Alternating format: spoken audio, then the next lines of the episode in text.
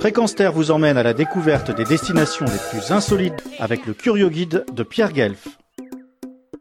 Quand on évoque le peintre, graveur et lithographe namurois Félicien Rops, d'aucuns pensent aussitôt à ses peintures érotiques qualifiées de très osées à l'époque. C'est réducteur par rapport à l'immense talent d'un chef de file de l'avant-garde artistique à la fin du XIXe siècle. Étudiant doué fréquentant un collège des jésuites, il dira qu'il y a appris un tas de choses inutiles qui ont fait le charme de sa vie, et déjà il appréciait caricaturer ses professeurs. Néanmoins, il bifurqua de l'enseignement catholique à l'école laïque, puis il suivit des cours à l'Académie des beaux-arts, s'inscrivit à l'Université libre de Bruxelles, une fondation libre exaministe ou, comme on dit euh, dans l'Hexagone, libre pensée, pour faire face à l'omnipuissante Université catholique de Louvain.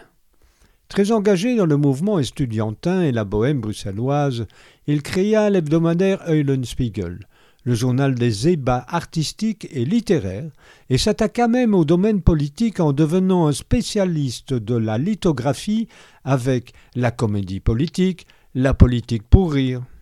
En 1857, il épousa Charlotte Paulet, fille d'un juge, et deux enfants naîtront de cette union.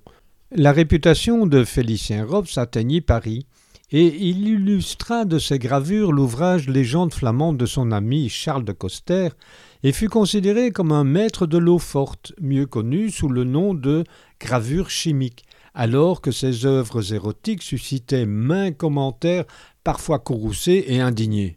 Robes rencontra également Baudelaire et ils échangèrent sur leur, je cite, amour de la forme cristallographique première.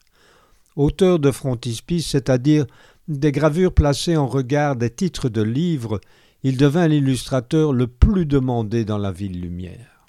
Les engagements de Félicien Rops, outre son appartenance à la philosophie non dogmatique qu'est la franc-maçonnerie, furent basés sur des actions concrètes fondation de la Société libre des beaux-arts, s'élevant justement contre tout dogmatisme qui, à ses yeux, était la négation de toute liberté et de tout progrès.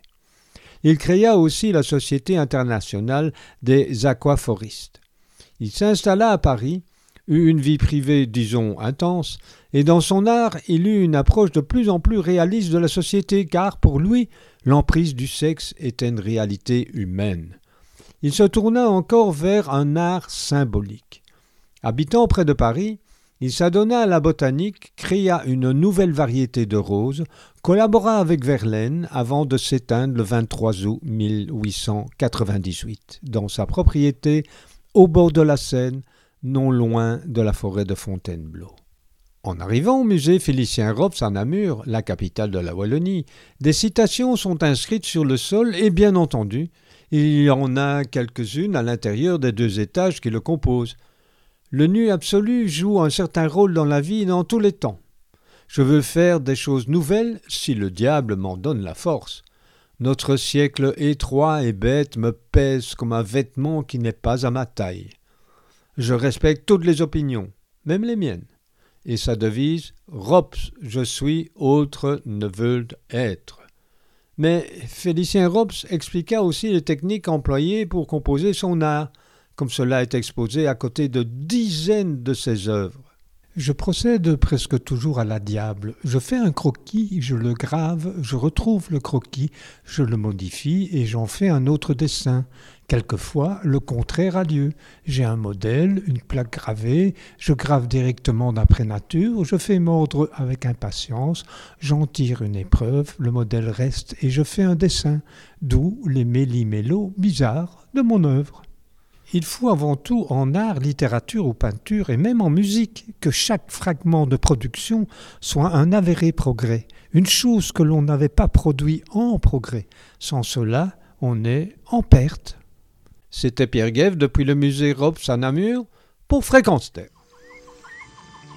Retrouvez et podcastez cette chronique sur notre site fréquenceterre.com.